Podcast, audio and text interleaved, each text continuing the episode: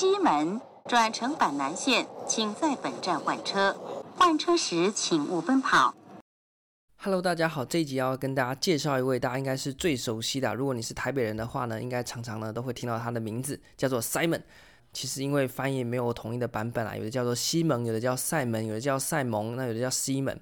不要小看这位啊，他可是拿过诺贝尔经济学奖的，那也是少数呢用台语可以念出他的名字啊，叫做 Simon 啊。好，那这个 Simon 呢，他提出来哪些理论呢？我们就给他稍微来分享一下。在一九四七年的时候，他写了一本叫做《行政行为》。那一九四七那时候还在打国共内战了，那你看人家就已经写出了这本诺贝尔等级的著作。那第一个呢，他在这本书当中就批判了传统的行政，并且呢提出了决策行为论和组织平衡论。那这些内容有哪一些呢？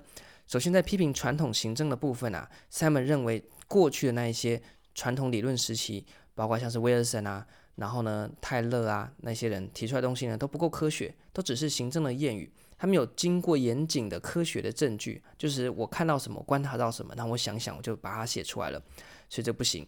那 Simon 呢也认为过去呢只重视执行，忽略了决策，所以等等他就会来针对决策呢有他一番的论述。这是第二个，第三个人是他只有关注静态的。架构的描述有没有在传统理论时期，我们不是看到韦伯在论述官僚理论里面的层级节制吗？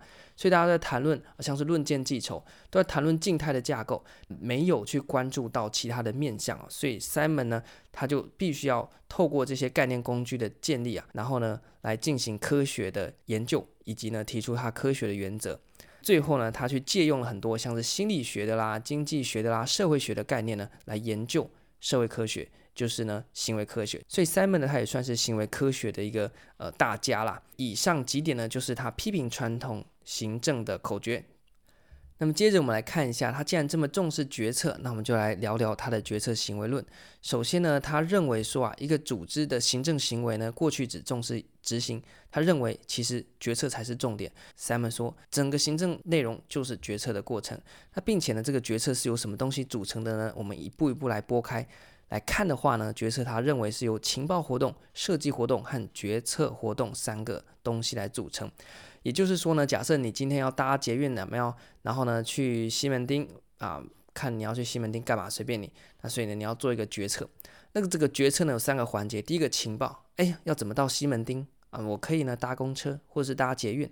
那接下来设计一下，搭公车要二十块，然后呢搭捷运呢可能要四十块。因为我可能住比较远，我举例的我不知道多少钱。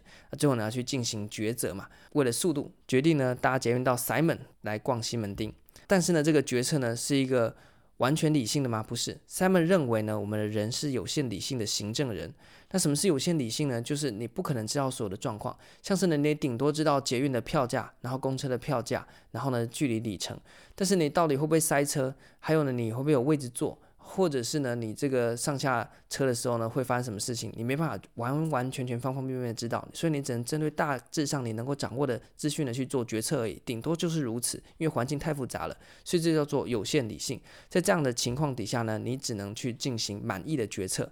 那与此相对呢，是完全理性的经纪人。就在经济学假设呢，是你。无所不知，无所不晓，就是什么呢？上帝啊，上帝什么都知道了。所以让上帝决定要怎么样去西门町的话呢，他就可以知道说，预知有没有开天眼啊？知道说我等一下搭公车的话呢，在第二个红绿灯啊，一定会有这个三宝经过，公车急刹，然后我就往前摔倒，扭伤脚。所以呢，我不要搭公车，我呢要去搭捷运。那捷运的话呢，我也要只能从第二出口进去，因为呢，其他的出口人很多。这个只有上帝开天眼才能知道所有的事情啊。所以是一个完全理性的经纪人，他就可以做出什么呢？叫做广博决策嘛。这个在公共政策的决策，呃的那个单元呢，我们会跟大家有更多的讨论了。但是呢，在这边呢，我们可以看到 Simon，第一个他认为行政就是决策过程，并且决策是由情报设计和决策三个活动组成。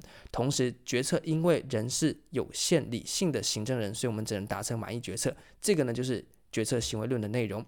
接着呢，他谈到了组织平衡论，那其实就是承袭的他的好朋友前面提到的巴纳德所提出来的贡献满足论。他认为呢，什么叫激大于共才有效呢？就是激励要大于贡献才会有效果。什么意思？假设我今天在西门町啊，在 Simon，然后呢摇饮料摇一个小时，那我的贡献呢，假设呢是一百分的话，那老板给我的激励呢必须大于一百分，那这个时候呢，他的激励才会有效果。所以假设我摇饮料，我觉得我的贡献是一百分，老板就给我一百分的激励。这个时候呢，我就觉得啊，没有效了，我就意兴阑珊了，我可能下次呢就不来了。但是呢，假设我今天摇了饮料，然后呢有一百分的贡献，结果老板给我一百二十分的激励，可能给我一百二十分的这个薪水好了，啊，我就觉得，哎呦，我觉得我有被激励到，那我就愿意更努力的工作。那这个呢是他的组织平衡论。接下来呢，这个叫什么叫共可为基基触发呢？这个口诀哦，把它解压缩之后，就是我们前面谈到，激励必须大于贡献，这个激励才有效。那这个贡献可以干嘛呢？贡献可以维持激励。然后呢，激励呢可以促进组织发展，员工的贡献呢可以来维持激励。